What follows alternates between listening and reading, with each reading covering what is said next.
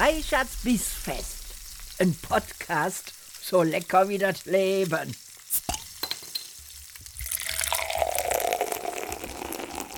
Liebe Freunde der gehaltvollen Verdauung, herzlich willkommen zu einer weiteren Folge meines Podcasts Reichards Bissfest. Wir hatten eine kleinere Pause, das lag vor allen Dingen daran, dass ich nach Karneval komischerweise mit einer Corona-Infektion zu Hause lag, wo die herkommt weiß kein Mensch. Und dann danach ähm, auf Geschäftsreise in den USA war. Die geneigten Zuhörerinnen und Zuhörer, die diesen Podcast schon etwas länger hören, wissen, dass ich jedes Jahr im März für zehn Tage in die USA fliege, um da bei der Game Developers Conference dabei zu sein. Und diejenigen von euch, die mal ein bisschen mehr über das Leben und das Essen in den USA erfahren wollen, können sich hier in meinem Podcast ungefähr bei Folge 2022 mal anhören, wie es letztes Jahr auf der GDC war. In diesem Jahr geht es, oder in dieser Folge geht es jetzt nicht um meine Erlebnisse auf der GDC, sondern ich möchte euch ein paar Sachen erklären und ein paar Dinge erzählen, die ihr so von mir mit Sicherheit noch nicht kennt, weil ich das an, in der Öffentlichkeit so mit Sicherheit noch nicht erzählt habe, aber die vielleicht erklären, warum ich mich gerade so sehr für das Thema Türkei, türkische Sprache und türkisches Leben begeistere und auch ein Stück weit engagiere. Mich lässt dieses ganze Thema rund um das Erdbeben nicht wirklich los. Und ich bin von vielen gefragt worden, warum ist das eigentlich so? Tja, und ich habe dann erst eigentlich das Naheliegende immer gesagt. Ich habe mit meinem lieben Freund Ahmed gesprochen. Ihr habt vielleicht die Folge hier über, den, über das Erdbeben und seine persönlichen Erfahrungen ähm, gehört.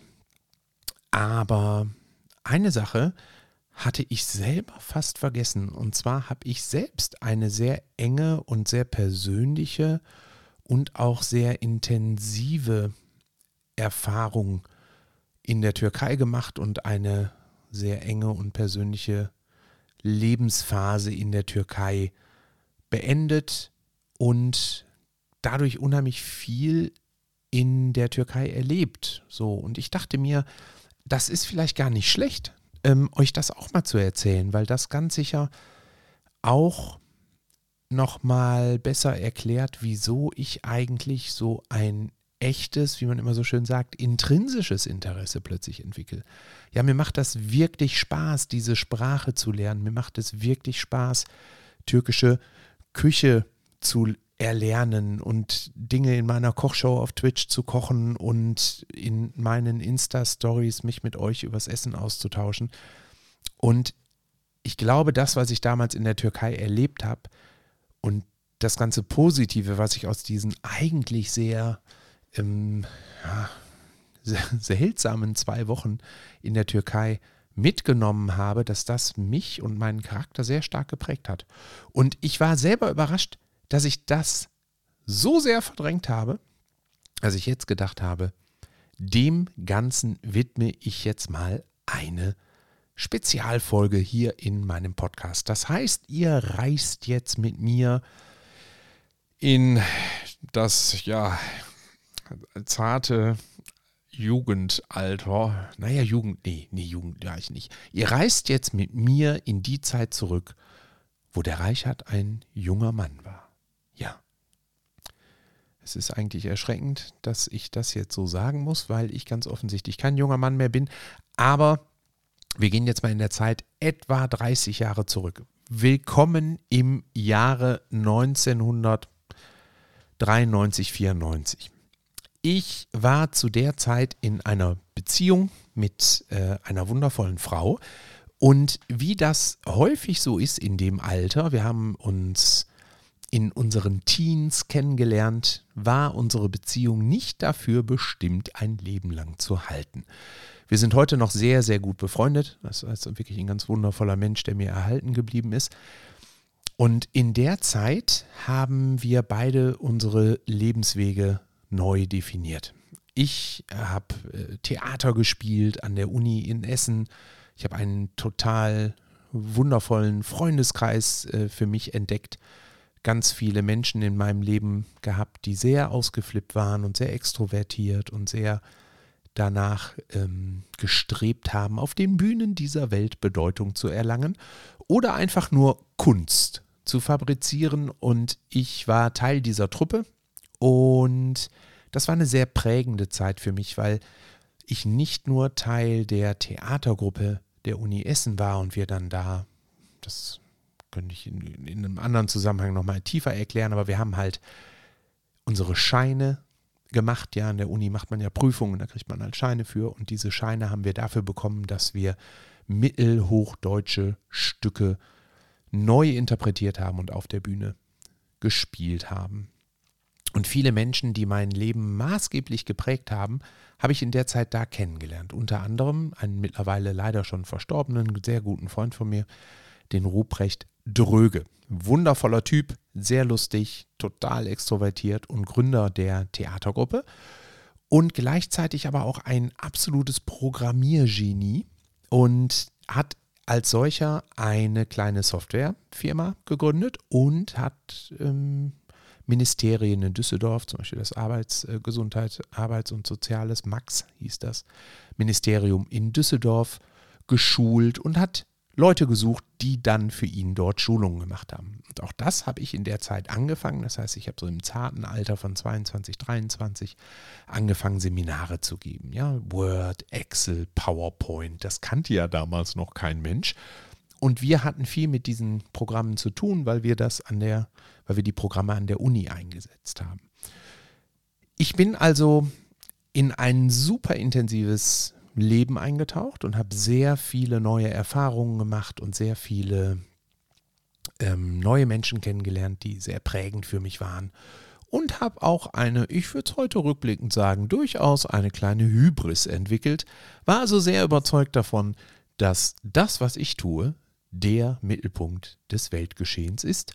Und das ist bekanntermaßen für eine Beziehung vielleicht nicht das beste Fundament. Lasst es mich mal so ausdrücken. Auf jeden Fall ähm, waren wir, ich will nicht sagen in einer wirklichen On-Off-Beziehung, aber wir hatten schon mal irgendwie ein halbes Jahr, bevor das, was ich gleich erzähle, passiert ist, hatten wir schon mal Schluss und sind dann wieder zusammengekommen. Und meine ähm, damalige Freundin hat es auch in die Welt hinausgezogen. Ja, sie ähm, konnte sehr gut tauchen und hat dann das Angebot bekommen, in einer Ferienanlage in der Türkei, in einem Ort, von dem ich eben gelesen habe, dass es den so in der Form gar nicht mehr gibt, sondern der ist jetzt irgendwie in einer größeren Dorfstruktur ähm, aufgegangen, aber in einem Ort namens Sarigerme ähm, als Tauchlehrerin zu arbeiten. Und das in einem ja, ich weiß nicht, ob es so, hundertprozentig stimmt, aber ich würde ähm, rückblickend sagen, ähm, in einem Fünf-Sterne-Luxusressort, also auf jeden Fall in einer tollen Ferienanlage.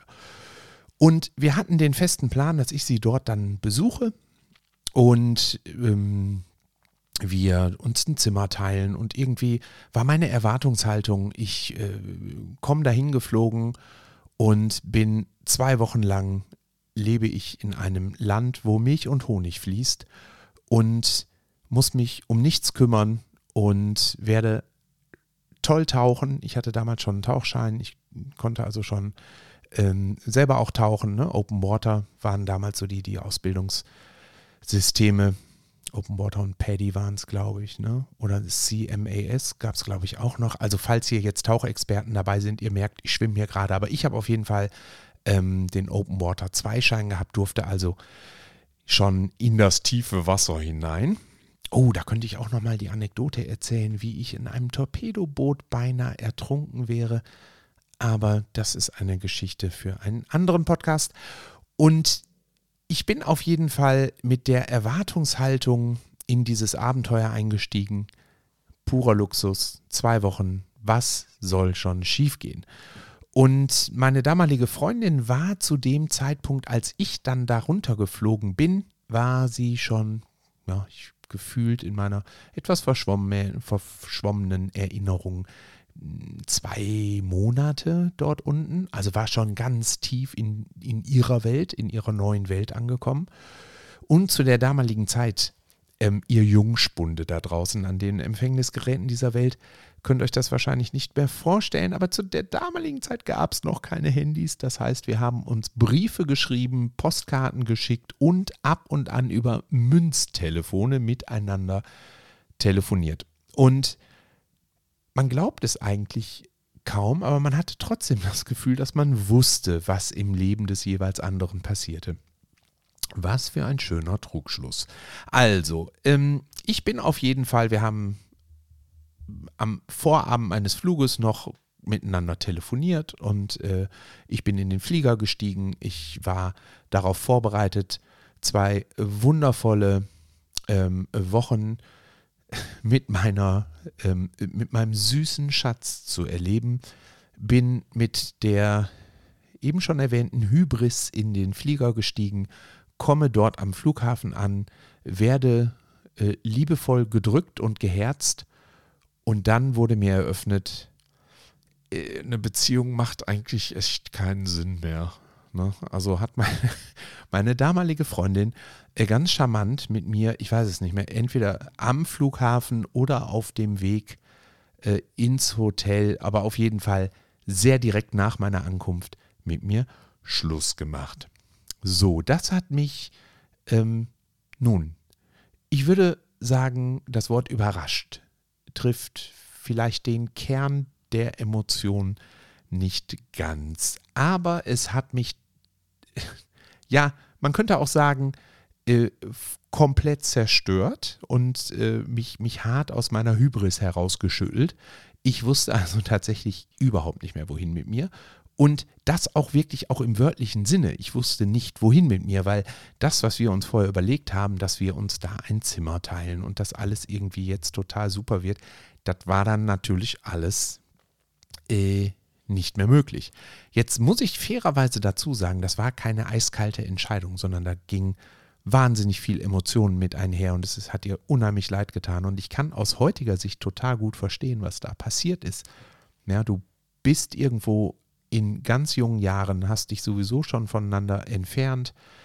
Ähm, beide Lebensentwürfe gehen in komplett unterschiedliche Richtungen. Und dann hast du einen zweimonatigen Break, wo der eine die andere in völlig anderen Welten drin ist. Und plötzlich kommt so quasi der, der, der Typ aus der Vergangenheit in diese total neue Urlaubsparadies-Erlebniswelt dass man da äh, Panik kriegt und dann sagt so, oh Gott, oh Gott, das kann ich nicht mehr, kann ich heute total gut nachvollziehen und ist auch, glaube ich, gerade bei jungen Menschen ähm, ehrlich gesagt gar nicht wirklich was Besonderes. Viele Beziehungen gehen nach drei, vier Jahren in dem Alter ja nun mal kaputt. Und aber für mich war das damals ein, da kann sie doch nicht ernst meinen Moment, weil ich mir überhaupt nicht vorstellen konnte, dass jemand mit einem durchschnittlichen griechischen Halbgott wie mir nicht mehr zusammen sein wollte. Ja gut, war aber halt so, sie wollte mit mir nicht mehr zusammen sein und dementsprechend konnten wir uns natürlich auch kein Zimmer teilen, aber über ihre Kontakte habe ich sehr schnell eine Pension gefunden im wunderschönen Dorf Sarigerme. Also ich war dann nicht Teil des Luxusressorts sondern ich war Teil des Dorfs. Und die Pension, um euch die Fallhöhe vielleicht äh, zu verdeutlichen, ähm, war auf einer Sterne-Skala von 0 bis 5 Sternen irgendwo knapp über einer Null anzusiedeln. Und ähm, wie in einem schlechten Film, und heute würde ich sagen, es ist eigentlich gar kein Element eines schlechten Films, weil es diese Dinger nun mal wirklich gibt. Aber wie in einem schlechten Film bin ich dann in diese, in mein Zimmer reingekommen.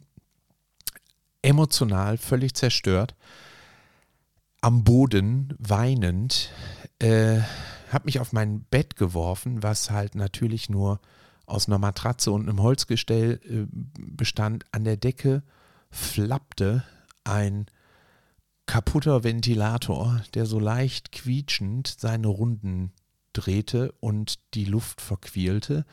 Ich hatte zwei Fenster. Ein Fenster zur rechten Seite. Das äh, Fenster nenne ich liebevoll das ja, Militärakademiefenster und das andere Fenster auf der, ja, so mir gegenüber, also so quasi über Eck, ähm, zeigt auf eine Moschee, war also das heilige Fenster. Und entweder habe ich mitbekommen, was unten ähm, in dieser militärischen Einrichtung, gerade auf dem Exerzierplatz passierte. Ähm, vielleicht war es auch eine Polizeieinrichtung, ich weiß es ehrlich gesagt gar nicht mehr, jetzt wo ich so drüber nachdenke. Aber auf jeden Fall übten da Menschen in Uniform und brüllten sich an oder ließen sich anbrüllen. Und ähm, durch das andere Fenster wurde ich äh, mehrfach am Tag vom, vom liebevollen Ruf des Muizins ähm, ja, geweckt, erheitert, aufgemuntert oder auch einfach nur in meinem Dämmer Verlassungstrauerschlaf gestört. Also ich bin irgendwie ähm, relativ hart auf dem Boden der Tatsachen angekommen und lag also in diesem, diesem Zimmer und wusste überhaupt nicht, wohin mit mir. Und jetzt war das allerdings so, dass wir ähm, dann in einer sehr radikalen Entziehungskur ähm, trotzdem sehr viel Zeit miteinander verbracht haben. Ne? Also ich ähm, bin immer wieder aus diesem äh, ja, Zimmer der Tristesse ähm, herausgeholt worden, weil ich dann doch mit dem äh, mit meiner Ex-Freundin und äh, ihren Bekannten und, und Leuten aus dem Hotel dann zum Beispiel tauchen war. Ich habe dann äh, die Animateure aus dem Hotel kennengelernt. Ich habe mit die schönsten Tauchstunden ähm, meines Lebens dann da in der Türkei gehabt und so. Also ich war sehr viel beschäftigt.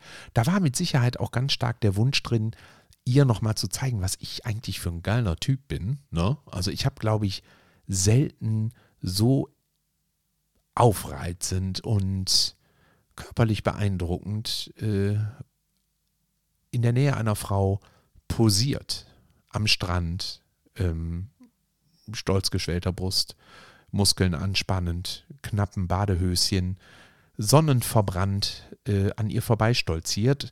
Ähm, ich habe sehr viel Sport gemacht, um sie zu beeindrucken und äh, war natürlich beim Tauchen äh, auf 40 Meter ohne eine ähm, äh, Flasche mitzunehmen, sondern habe das einfach Tiefluft geholt oben und bin dann eine Dreiviertelstunde unter Wasser gewesen. Also ganz viele Dinge, ähm, um sie zurückzuerobern.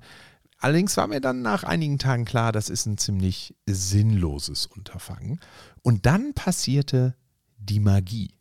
So, ihr Lieben, und jetzt äh, kommen wir zu den Sachen, die sich ähm, durch dieses, diesen Wahnsinn da unten ähm, plötzlich ergeben haben. Ich war ja natürlich nicht total auf mich alleine gestellt. Ne? Wir haben halt viel Zeit miteinander verbracht, aber ich konnte ja jetzt auch nicht wie eine Klette an ihr hängen. Also habe ich durch die Animateure in dem Hotel, durch, durch sie, durch ähm, Leute, die in dem Hotel ganz normal gearbeitet haben. Ne? Ich meine mich an den Namen Murat zu erinnern, einen Teppichhändler zum Beispiel, der das auch alles mitbekommen hat, ne? ist, ach so, hier, aha, sie hat doch mit ihm Schluss gemacht, oh, der arme Kerl, komm, kriegst mal einen schwarzen Tee, komm mal her.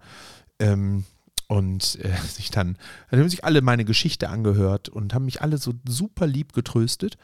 Und ich habe da wahnsinnig viele sehr nette Menschen kennengelernt und bin sehr schnell auch auf eine ganz charmante Art von den Leuten aufgefangen worden. Also, ich bin dann zum ersten Mal in meinem Leben in einem Hammam gewesen, in so einem türkischen Dampfbad, ja, und hab, äh, bin damit hingenommen worden und habe die komplette, ähm, ja, wie, wie, wie, bezeichnet man das denn korrekt? Reinigungs, das komplette Reinigungsritual miterlebt. Wir haben wahnsinnig viel gelacht, weil auch andere Animateure dabei waren. Und einer war, hat sich auch ganz lieb um mich gekümmert, war aber irgendwie immer so, so leicht überheblich und ähm, hat dann auch häufig von den türkischen Angestellten da im Hotel ordentlich einen drüber gekriegt bei jeder sich bietenden Gelegenheit. Und ich kann mich zum Beispiel daran erinnern, dass wir zusammen in diesem äh, Dampfbad lagen und dann gab es so, so Baumwollsäcke, die macht man nass. Also das, ich will jetzt hier nicht als äh, Hammam-Experte auftreten, aber in meiner Erinnerung war das damals so. Deswegen damals war das so, ob das immer so ist, weiß ich nicht, aber ähm, da war der, der, der Angestellte in dem ähm, Raum, in dem wir da lagen, ja, der nahm dann so, so einen Baumwollbeutel, packte da ein Stück Seife rein, machte diesen, diesen Beutel nass und machte dann irgendetwas mit der Seife, aber auf jeden Fall war die, der ganze Beutel äh, voller Seifenschaum. Und dann verteilte der diesen Schaum auf meinem Körper und wusch mich und massierte mich und so traumhaft, ja, super entspannt. Und ich gucke so nach rechts und halt besagter Kollege und der bekam die komplette Schaumladung durch Zufall, ja, das kann keine Absicht gewesen sein, äh, auf sein Gesicht und den Oberkörper. Und hat sich natürlich so erschrocken, dass er tief Luft geholt hat. Und dann sah man wie in einem schlechten Comicfilm, wie er so diese, diese, diese äh, Schaumblase, wie die so ein Vulkan ähm, Schlot bekam, also so nach unten weggesaugt wurde, so war ein, ein riesen Loch plötzlich drin und der ganze Schaum bei ihm im Mund. Ach, herrliche Momente. Ja, also Momente für die Ewigkeit. Ähm, wir sind, haben uns äh, zum Teil dann immer auch alles mit, mit meiner, äh, wie gesagt, mittlerweile sehr guten, aber damaligen eben Ex-Freundin, ähm, sind wir dann auch Roller gefahren und haben uns äh, traumhaft schöne Naturwunder angeguckt, ja, so, so Kreideterrassen, äh, wo ähm, das Wasser runterperlte oder ähm, Flüsse, die wie kleine Oasen in der, der sommerlichen Hitze ähm, aussahen. Boah, da müsste ich eigentlich unbedingt nochmal hin, jetzt wo ich so drüber nachdenke. Das war wirklich traumhaft schön, total dicht bewachsene ähm, Bäche, 10 Grad kühler als alles drumherum. Wir saßen da drin, ähm, kleine Fische schwammen an unseren Beinen vorbei. Es gab ein Restaurant, wo dann die kleinen Fische, die es an unseren Beinen vorbeigeschafft haben, äh, gefangen wurden und gebraten wurden. das war, natürlich auch super lecker. Also ähm, dann wieder rauf auf unsere Roller. Ich bin zum allerersten Mal in meinem Leben selber äh, Motorroller gefahren ich glaube, ich hatte damals auch schon ein ordentliches äh, Kampfgewicht von 90 Kilo oder so. Und auf einem 50 äh, Kubik Motorroller zu sitzen, das kann keine große Geschwindigkeit gewesen sein, die wir erreicht haben. Aber wir sind sehr tapfer, komplett verstaubte Landstraßen entlang gefahren und haben äh, ja die, die türkische Kultur als wahnsinnig ähm, willkommen, wahnsinnig gastfreundschaftlich, wahnsinnig liebenswert erleben können, weil das null touristisch war. Also alles, was ich da gemacht habe, ähm, war zwar irgendwo ausgelöst durch dieses äh, Luxushotel, ja, aber war nicht Teil dessen, was das Hotel angeboten hat, sondern wir haben das alles selber erkundet und sind dem dementsprechend auch mit ganz vielen Türken in Kontakt gekommen. Und ja, Murat ich meine, er hieß Murat. Wenn das jemand hört, der äh, das einsortieren kann von damals, dann freue ich mich über den richtigen Namen. Aber ähm, der Teppichhändler hat mich immer allen möglichen Leuten vorgestellt. Und so kam es dann auch, dass ich nach einer Woche, da ging es mir dann schon emotional erheblich besser. Aber ich wollte, war natürlich immer noch, ähm, ja, alles andere als glücklich und zufrieden. Und äh, also ich war immer noch jeden Abend sehr einsam in meinem wunderschönen ähm, Pensionszimmer äh, der Liebeshölle. Und dementsprechend haben die mich dann irgendwann gefragt, ob ich nicht mal mit möchte. Sie würden in eine Disco gehen. Und ich so, hm, alles klar, warum nicht? So, und dann haben die mich mitgenommen und das war nicht einfach irgendeine Disco, sondern das war natürlich ähm, Mittelmeer, ja, Türkei. Äh, das war eine Open-Air-Disco. Und das war eine, ähm, äh, auch wieder keine touristische Disco, sondern eine Disco, wo vor allen Dingen einheimische Menschen äh, feiern war. Und eine super tolle Atmosphäre, der, der Sternenhimmel über uns, tolle Musik, natürlich vor allen Dingen türkischer Pop. Ne? Also ich kannte kein einziges Lied, was da, was da lief. Und an dem Abend habe ich zwei Dinge gelernt. Das erste war, ich habe zum ersten Mal in meinem Leben Rake getrunken und habe da gelernt, dass äh, fast alle Türken, mit denen ich da unterwegs war, immer gesagt haben, ja, ja, das dürfen wir das ganze Jahr über trinken. Ähm, Allah findet das super, weil das ist kein Alkohol, das ist Medizin. da muss ich immer, immer sehr drüber lachen. Ähm, und äh, das Zweite war, und das war wirklich prägend für den Rest meines Lebens, mh, hm, ich bin natürlich so, keine Ahnung, Anfang meiner 20er gewesen. Ich habe noch nicht so richtig dolle viel Erfahrung beim Tanzen gehabt, sondern die hatte die übliche Erfahrung, ne? Also Tanzkurs bei Achim Jürgens in der Tanzschule in Essen mit Bravour nicht bestanden. Nee, keine Ahnung, konnte man durchfallen bei einem Tanzkurs? Ich glaube, ich wäre durchgefallen. Also ich war so ungelenk und das war so steif, was ich dann damals immer fabriziert habe. Also ich wusste nicht wirklich, wie ich mich bewegen sollte, habe aber immer sehr tapfer bei jedem Lied getanzt, weil Rhythmus fand ich grundsätzlich toll, aber die Feinheit des rhythmischen Tanzgefühls hat sich mir nicht erschlossen. Lasst es mich mal so beschreiben. Also ich bin eher so, ich war ein Fan des Rhythmus, wollte ihn aber nicht selber spüren. So, ich glaube, das beschreibt es ganz gut. Ich bin eher so der typische linkes Bein, rechtes Bein, linkes Bein, rechtes Bein Tänzer gewesen.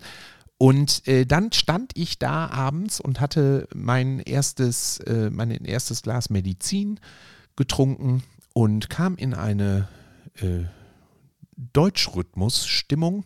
Linkes Bein, rechtes Bein, linkes Bein, rechtes Bein. Und dann äh, nahm ich einer meiner äh, türkischen Kumpels zur Seite und sagte, hör mal, äh, so, so, kannst, ist das, was machst du da? Hörst du da jetzt bitte mit auf? Wenn du das noch weitermachst hier, dann schicken wir dich wieder zurück ins Hotel. Ich zeig dir jetzt mal, wie man tanzt.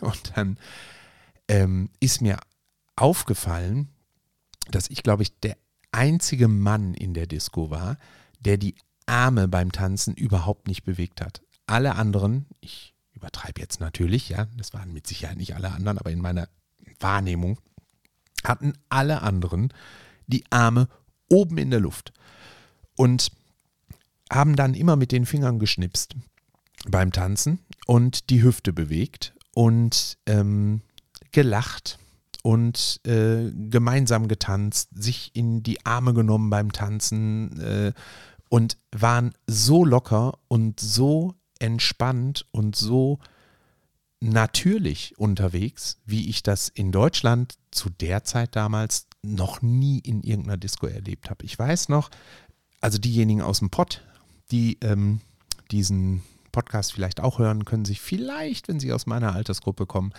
noch ans Blue Moon erinnern. Ja, das ist so ein äh, Tanzzelt gewesen in Oberhausen. Und ähm, das war ein ganz klassisches ach, wie soll ich das beschreiben? Ähm, vor sich hin hüpfen, irgendwie. Stampfend, stampfen und hüpfen. Ich finde, das richtige Tanzen haben ganz, ganz viele Leute in Deutschland zum einen bis heute noch nicht gelernt aber zum anderen ähm, auch erst dadurch gelernt, dass dann irgendwann MTV uns äh, gezeigt hat, dass man andere Sachen machen kann als linkes Bein, rechtes Bein, linkes Bein, rechtes Bein. So, und ich habe in der Türkei tatsächlich gelernt, wozu ein Männerkörper auch gemacht sein könnte, nämlich zum Ganzkörper tanzen. So, Arme bewegen, den Kopf bewegen, lachen, die Hüfte bewegen und und und. Und ich bin, ja, ich habe eben schon vor dem Podcast überlegt, wie oft ich denn dann da war, aber in meiner Erinnerung war ich vielleicht drei oder viermal da tanzen und es hat mir wahnsinnigen Spaß gemacht. Und das führte dann letztlich alles dazu, dass ich auch in den Jahren danach immer mehr Spaß am Tanzen hatte, immer lieber getanzt habe und sogar ähm, irgendwann dann mal äh, für einige Zeit in einem Nachtclub äh, mitgearbeitet habe als Animateur und auch als äh, jemand, der immer mal wieder in einem Käfig stand und getanzt hat. Ähm, ich würde jetzt nicht sagen, ich habe da als professioneller äh, Tänzer gearbeitet, aber äh, das gehörte zu dem dazu, ne, für das ich damals in jungen Jahren ähm, Geld bekommen habe. Also das war wirklich prägend für mich und es war wahnsinnig befreiend. Und wenn ich heute so zurückgucke auf diese Zeit und auch auf die, mh, mm, diese, dieses intensive und sehr liebevolle ähm, Mitfühlen, ja, dem ich damals begegnet bin, macht das mir noch klarer, warum ich eigentlich so Lust darauf habe, mich mit der türkischen Kultur zu beschäftigen. Spannend ist, und das ist etwas, was mir im Nachhinein wirklich, wirklich ein Rätsel ist, aber ich hatte so eine intensive Zeit da unten. Ich habe noch nicht so wirklich verstanden, warum ich eigentlich aufgehört habe, mich mit der Türkei zu beschäftigen. Vielleicht war es diese Mischung aus totaler emotionaler Niederlage, ja, also ein ziemlich traumatisches, äh, ähm, ziemlich traumatischer Einschnitt so für einen jungen Menschen in dem Alter, gleichzeitig aber halt rückblickend würde ich sagen, einer der schönsten, wenn nicht vielleicht sogar der schönste Urlaub, den ich je, je hatte, weil der eben so voll war mit Erinnerungen und mit ähm, Erlebnissen. Also, tja, irgendwie ein Rätsel für mich, warum ich danach nie mehr in die Türkei gefahren bin. Vorher war ich auch schon mal, ähm, auch in Antalya, habe da mal Urlaub gemacht und so. Ne? Also die Türkei war für mich schon ein bekanntes Reiseziel. Aber danach bin ich da nicht mehr hingefahren und das werde ich jetzt definitiv ändern, ihr Lieben. Also es wird ganz sicher, vielleicht sogar in diesem Jahr schon einen Türkei-Besuch geben. Ich muss mir jetzt unbedingt nochmal so ein paar Sachen von damals angucken. Vielleicht fahre ich sogar äh, nach Sarigerme. Sarigerme liegt übrigens, ich hatte mir das eben mal rausgesucht, in der Provinz Mula im Landkreis Ortaca. So, und das, was haben wir hier noch? Was haben wir hier noch? Was kann ich euch sonst noch sagen? Sarigerme, der 20 Kilometer lange Sandstrand und die vorgelagerte Insel Baba Adase sind heute bekannt als Feriengebiet. In der Antike lag hier die Stadt Pisilis. So, die habe ich mir nämlich auch angeguckt, deren Überreste teilweise ausgegraben und zu besichtigen sind. Mit der Gebietsreform 2013, aha, da kommen wir, wurden alle Dörfer in Mahal, der Kreisstadt Ortaca, herabgestuft. Der Mahal Sarigerme hatte Ende 2020 eine Bevölkerung von 680 Einwohnern. So, jetzt wisst ihr Bescheid. Und äh, da werde ich, ja, da, ich, ich glaube, da muss ich hin. da muss ich mal vorbeigucken. Ja, ihr Lieben, aber das ähm, fand ich eigentlich sehr erzählenswert, weil das vielleicht auch noch mal besser erklärt, woher diese, ich habe es ja eben schon mal gesagt, intrinsische Motivation kam. Vorher war die Türkei für mich tatsächlich ein klassisches Feriengebiet und ähm, alles, was ich so in Antalya erlebt habe, würde ich einfach unter ähm, professioneller äh, Touristenbespaßung abhaken. Ja, vom Bootstouren angefangen über meine erste Lederhose habe ich mir damals da gekauft und so. Ja, das, das ist, war alles nett, aber das war professionell nett. Aber die Erlebnisse in Sarigerme, ich glaube, da habe ich tatsächlich das kennengelernt, was sehr viele Menschen als die typisch türkische Gastfreundschaft ähm, beschreiben. Ja, und ich hoffe, ihr hattet Spaß mit diesem kleinen Ausflug in meine Vergangenheit. Ich wünsche euch nur das Beste und werde jetzt mein äh, wundervolles türkisches Kochbuch weiterlesen und die nächste Folge des Podcasts vorbereiten. Und dann beschäftige ich mich endlich mal wieder mit einem Kochbuch. Ja, das kommt ja hier immer mal wieder vor, dass ich Kochbücher vorstelle und diesmal habe ich mir das Kochbuch Türkei, ähm, das Kochbuch gekauft und zwar ist das von Musa Dadeviren und äh, Musa Dadeviren ist ähm, nicht nur Autor von diesem Buch, sondern ihr könntet ihn auch von Netflix kennen. Der war nämlich in Chef's Table zum Beispiel auch mit drin. Also über 500 Rezepte. Ich habe schon ein bisschen was gelesen hier in dem Buch und da wird zum Beispiel auch sehr viel über die Türkei beschrieben äh, und die verschiedenen Regionen werden beschrieben und es wird viel über die Türkei erzählt, so rum ist richtig. Und hier sind dann nicht nur coole Rezepte drin, sondern auch eine Menge Anekdoten. Und was mir besonders gefällt, und da könnt ihr euch drauf freuen, weil da werden wir dann auf jeden Fall reingucken, ist, dass er hier Rezepthinweise auch mit dazu geschrieben hat. So wird zum Beispiel mh, hm, gesagt, äh, was man, wie man, wie man seine eigene Salamiwurst herstellen kann. Ja, und da freue ich mich ganz besonders drauf, dass ich mir hier irgendwann plötzlich einen Ziegendarm äh, besorgen muss, um das Rezept nachzukochen. Ugh, da weiß ich noch nicht so genau, ob ich das wirklich machen werde. Aber ehrlich, das ist das erste Kochbuch, was ich in meinem Leben in der Hand habe, wo mir gesagt wird, du brauchst, ähm, nee, einen Schafsdarm, Entschuldigung, du brauchst einen Schafsdarm. Das habe ich noch nie gekauft. Aber Leben wäre ja langweilig, wenn man immer nur sagen würde, niemals nie. Also, ich freue mich drauf. Und ich äh, sage danke fürs Zuhören. Haltet die Ohren steif, passt auf euch auf und bis ganz bald. Ciao, ciao. Reichards Bissfest. Ein Podcast so lecker wie das Leben.